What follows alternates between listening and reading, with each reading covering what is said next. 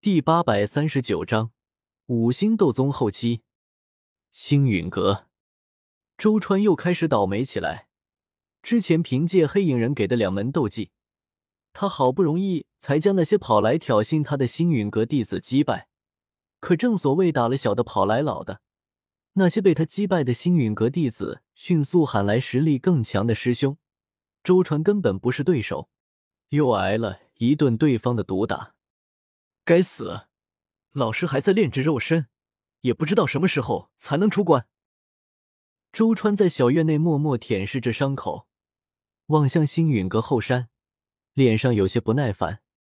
在服用过纳兰叶拿出来的魂因果炼制的丹药后，药尘的灵魂已经恢复太半，而和星陨阁、焚炎谷两宗之力，斗宗强者的骸骨、生骨融血丹及七阶魔兽的血脉精髓也完全不是问题。一切东西都迅速准备妥当。如今，药尘和一些星陨阁、焚炎谷擅长炼丹的长老，都聚集在后山一座岩石质地的黑色高塔中，准备为药尘炼制一具新的肉身。那黑色高塔外戒备森严，没有封尊者的命令，任何人都不能随意靠近，即便是他这位药尊者的弟子也不行。可萧炎一从远古遗迹回来，就跑进了黑塔里。周川愤愤不平，不仅是药尘，连古灵这老不死的也歧视他。明明大家都是药尘的弟子，凭什么萧炎就比他更受大家重视？那黑影人说，老师有一门焚诀，乃是从远古遗迹里找到的，比天阶上品功法还要厉害。萧炎就是修炼了这门功法才这么厉害。我要是也能修炼，那些星陨阁弟子根本不足为虑，弹指就能让他们灰飞烟灭。可唯一的问题是，药尘会将这么功法传给他吗？周川脸色阴沉下来，在房间内来回踱步，想着萧炎平日里对他的欺压，恐怕这萧炎绝对不会愿意他也学会焚诀，一定会百般阻拦。而药尘素来与萧炎更加亲近，苦思良久，周川一咬牙，推开而出，一路下了星陨阁主峰。再次出了星陨阁山门，来到上次与那黑影人约定好的山谷内，四下一寻找，还真在山谷内找到一座天然山洞，洞口隐藏在茂密的绿色灌木丛中，不细看根本发现不了里面别有洞天。周川钻入山洞中，里面阴暗潮湿，地面、墙壁上还有各类毒虫攀爬。他取出驱虫的丹药驱赶毒虫。又取出一块月光石照明，这才在山洞内静静等待起来。那黑影人只说在这里见面，难道他们在时刻盯着星陨阁山门？所以我一出现，他们就能发现，然后赶来与我见面。等待中，周川思索起来，目光闪烁。大爱盟总部，一间光线昏暗的修炼静室内，回荡着淡淡的呻吟声。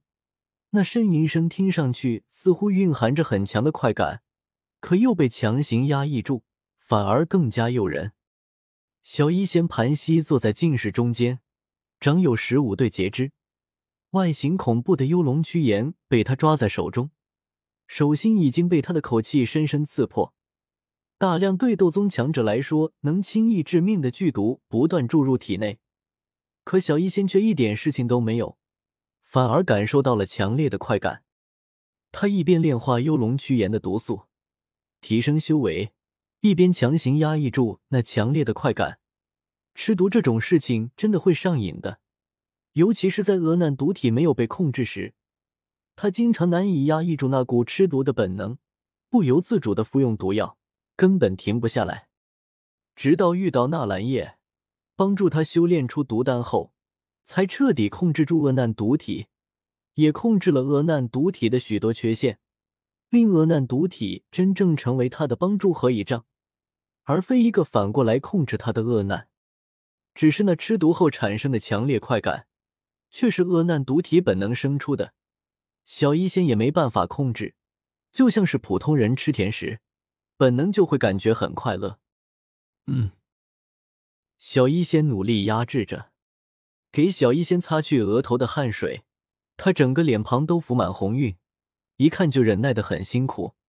忽然，小医仙身周气息一变，猛地增强了一截，却是终于突破到了五星斗宗境界，并且还在上涨着，一直达到五星斗宗后期才停下这故事头。这幽龙躯炎不愧是远古毒虫，毒性之剧烈，竟然令小医仙的修为一下子暴涨到五星斗宗后期。毒虫恐怖，恶难毒体同样厉害。吃吃吃！小医仙身周弥漫着的灰色道韵渐渐收敛入娇躯内，他悄然睁开眼睛，眼中倒映着几丝兴奋和喜悦。修为又提升了，虽然和纳兰叶还是有不少差距，但我也能帮到他更多。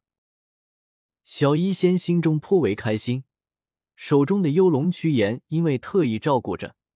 被榨取了这么多毒液后，却并没有就此死去，只是有些精神萎靡，半死不活。这幽龙躯炎的毒素虽然已经对我没用，不能再提升我的修为，但依旧是一味极好的药材，可以用来炼制一些毒丹，或许依旧能增强我的修为。小医仙暗暗盘算着，找来一个玉盒，将幽龙躯炎小心装入其中。幽龙躯炎状态不佳。在他这位毒道宗师眼中，自然不算什么，只要养上一段时间就能恢复过来，继续使用。处理好这些事情，小医仙离开静室，先是沐浴了番，然后召来几位毒宗执事询问这几天的情况。